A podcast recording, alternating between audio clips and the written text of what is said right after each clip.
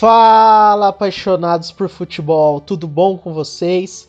Meu nome é Gustavo Reisen e seja muito bem-vindo a mais um episódio do podcast Crônicas da Bola. Seguimos aqui com um ritmo insano de gravação pós-jogos da Super Champions League. E o jogo de hoje vai ficar marcado na história da competição, devido ao massacre que o Bayern de Munique impôs ao Barcelona no dia de hoje, aplicando uma sonora goleada de 8 a 2. Isso mesmo, 8 a 2. O time alemão não tomou conhecimento do time catalão e aplicou a maior goleada sofrida pelo Barcelona na competição. Vai ser difícil essa noite para os jogadores do Barcelona e para os torcedores digerirem essa derrota. Eu imagino como é que deve estar tá o clima lá na Espanha. Primeiro, o Real Madrid foi desclassificado nas oitavas de final pelo Manchester City. Ontem, o Atlético de Madrid perdeu para o RB Leipzig e caiu fora nas quartas. E hoje foi o dia do Barcelona dar adeus para a competição, de uma maneira bem mais humilhante, de uma maneira bem mais vergonhosa que os demais. É bem verdade que o Bayern de Munique já era declarado o favorito para esse jogo.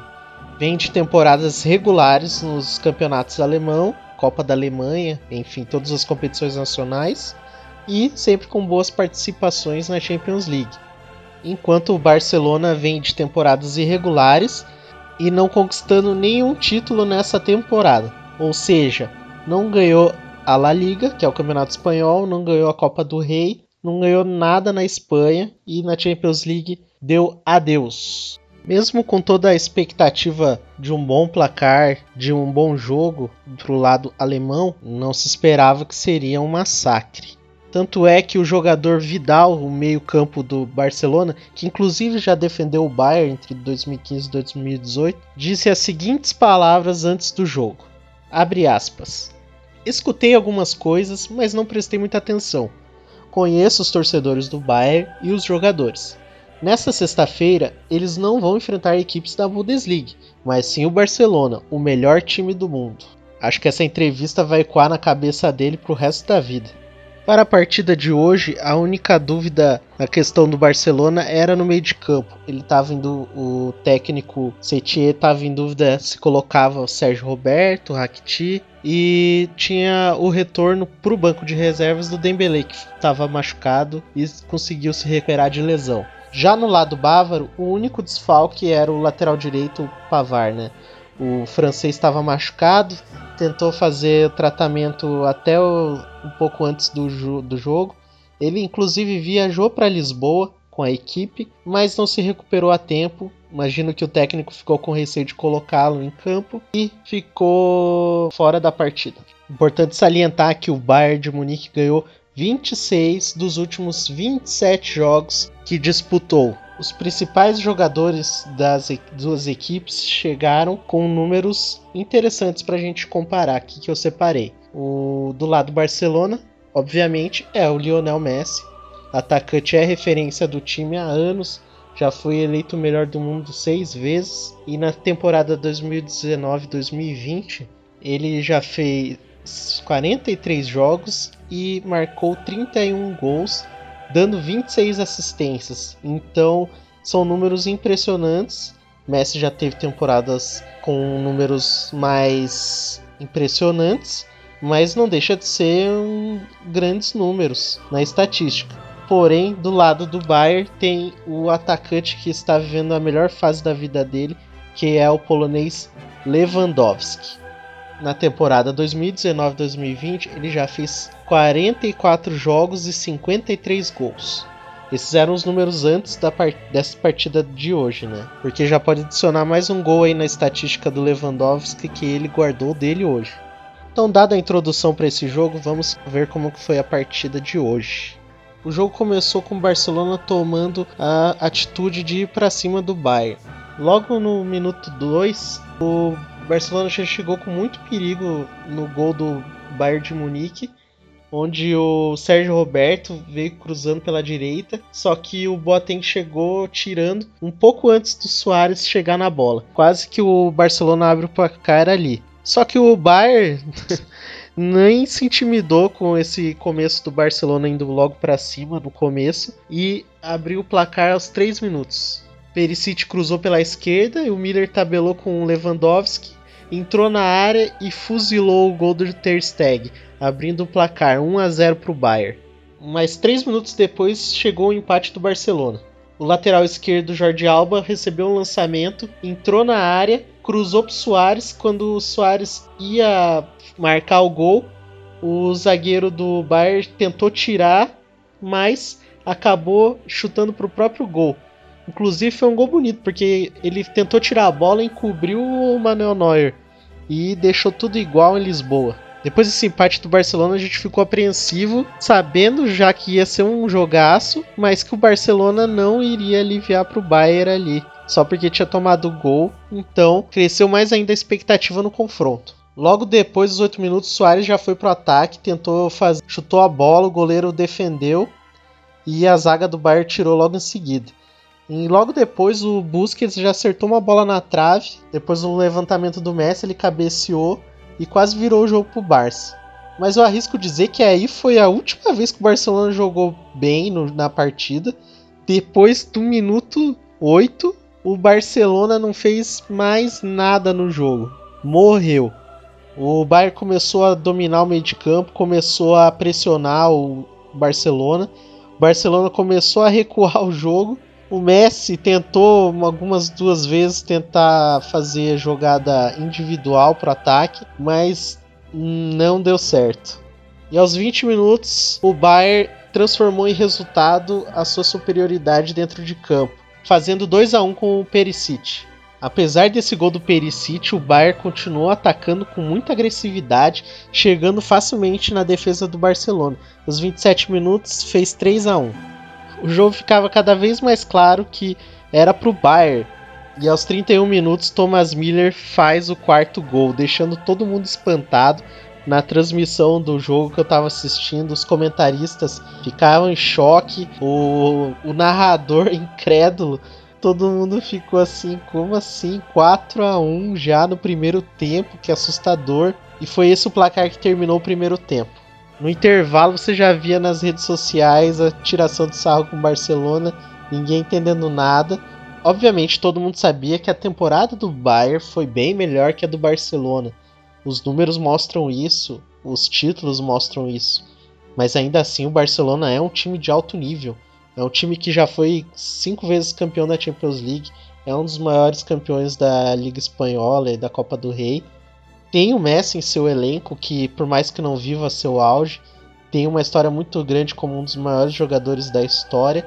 Era o artilheiro da equipe até então, e ainda assim ficou muito atrás do time alemão. O que se esperava na volta do intervalo é o quê? Que o Barcelona mudasse sua postura e fosse para cima do Bayern. E chegou até mostrar uma reação com uma jogada individual do Soares, invadiu a área, driblou a zaga e finalizou para fazer o segundo gol do Barcelona. Então o placar estava 4 a 2 pro Bayern de Munique aos 11 minutos do segundo tempo. Só que depois desse gol, o Barcelona voltou a não ter muita reação. O Bayern de Munique se mostrava superior e foi só questão de tempo para sair o quinto gol do time alemão, com Kimmich.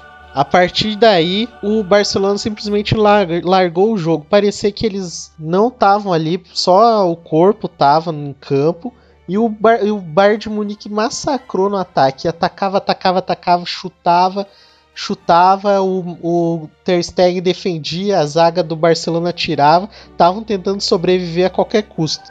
Mas aos 36 do segundo tempo, o Lewandowski, que até então não tinha feito gol nessa, e já era uma goleada, foi lá e fez o sexto do Bayern, deixando todo mundo incrédulo. O gol do Lewandowski, inclusive, foi do cruzamento do brasileiro Coutinho, que tinha acabado de entrar. Ele está na reserva do Bayern atualmente. E ele entrou contra o time que ele pertence. O Coutinho ainda tem contrato com o Barcelona e está emprestado para o time alemão. Mas mesmo assim entrou com sangue nos olhos e cruzou pro Lewandowski fazer o dele. Teve até uma demora para confirmar o gol, porque o Lewandowski parecia que estava impedido, mas ele estava na mesma linha e o gol foi validado.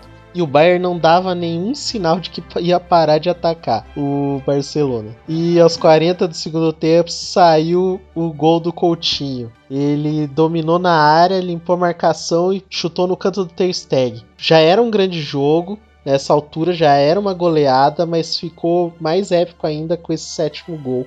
E por ser a famosa lei do ex, que nunca falha, né? Coutinho, que é ex-jogador do Barcelona, foi comprado a peso de ouro. Segunda contratação mais cara da história do time catalão e que não rendeu o esperado. Foi emprestado para o Bayern de Munique e parece que foi vingança por esse empréstimo que o Coutinho chegou ao oitavo gol também. Logo depois, mais precisamente no minuto 42, Coutinho chegou dentro da área de novo e marcou o oitavo gol. Ele até nem comemorou direito o gol, porque, enfim, era o antigo clube dele, que inclusive ele ainda tem contato, e ainda por cima era um placar muito elástico, então tava bem sem graça já o jogo. Então, como sempre, vou trazer as estatísticas deste jogo. O número de chutes do Barcelona foram 7 e foram 26 do Bayern de Munique. Desses chutes, os que foram a gols foram 5 do lado do Barcelona e 14 do Bayern de Munique. Então mostra como foi o volume no ataque das duas equipes, mostrando que o Bayern de Munique sim foi superior ao Barcelona o jogo todo, oferecendo mais perigo. Já na posse de bola, o Barcelona ficou com 51% e o Bayern de Munique com 49%. A gente sabe que o estilo de jogo característico do Barcelona, desde a vez que Pep Guardiola passou pelo comando do time, é de tocar bastante a bola, de controlar ali o meio de campo. Por isso o número maior na posse de bola do que o Bayern de Munique. Mas ainda assim foi bem pouco, a porcentagem apenas de 2% de diferença. E a gente viu que isso não se converteu no resultado. O número de passes foi de 470 para o Barcelona e 451 para o Bayern de Munique. O número de faltas foi alto para o lado alemão, sendo 22 faltas cometidas contra 13 faltas cometidas do Barcelona. Lem Todo mundo inevitavelmente lembrou do 7 a 1 que a Alemanha meteu no Brasil na Copa de 2014, que uma, que uma dessas coincidências da vida, inclusive, tinha o goleiro Júlio César, que era quem estava naquele gol do Brasil em 2014. Ele estava na transmissão que eu estava assistindo pela TNT e pôde comentar esse jogo coincidentemente. Não sei qual é a sensação que ele sentiu olhando ali, mas pelas palavras dele de ter falado que isso mostra que poderia ter acontecido com qualquer goleiro, em qualquer equipe, porque o futebol é imprevisível, ele passou uma sensação de que estava aliviado de não ser o único a, a passar uma vergonha dessa em público. Certamente o Estádio da Luz entrou para a história como um palco que vivenciou um dia histórico para o futebol. Infelizmente não tinha torcida, né, por causa da pandemia. Todos os jogos estão sendo de portões fechados. É sempre importante frisar isso caso algum desavisado não esteja ciente do que está acontecendo no, no mundo. Então o Bayern de Munique está nas semifinais. E agora vai esperar o confronto entre Manchester City e Lyon. Bayern de Munique, inclusive, é o único representante das finais que tem títulos da Champions League. Qualquer um dos outros serão campeões inéditos. Para o Barcelona agora resta planejar a próxima temporada com mudanças. Inclusive os jornais espanhóis já anunciaram que o técnico do Barcelona Setien foi demitido. Então, próxima temporada teremos técnico novo no Barcelona. E vamos ver se o Messi aguenta ficar mais uma temporada tomando pancada. Devido a esse resultado expressivo, o Bayern de Munique já desponta como o grande favorito ao título e Lewandowski como grande favorito ao melhor jogador do mundo, ao prêmio The Best da FIFA, já que a bola de ouro foi suspensa esse ano. Então chegamos ao fim deste episódio do podcast Crônicas da Bola. Se você gostou, compartilhe com seus amigos e amigas que gostam de futebol. Caso queira dar sua opinião a respeito do episódio, entra lá no Instagram e deixe seu recado no arroba Crônicas da Bola Podcast. Você também pode nos encontrar através do e-mail contato crônicasdabola@gmail.com.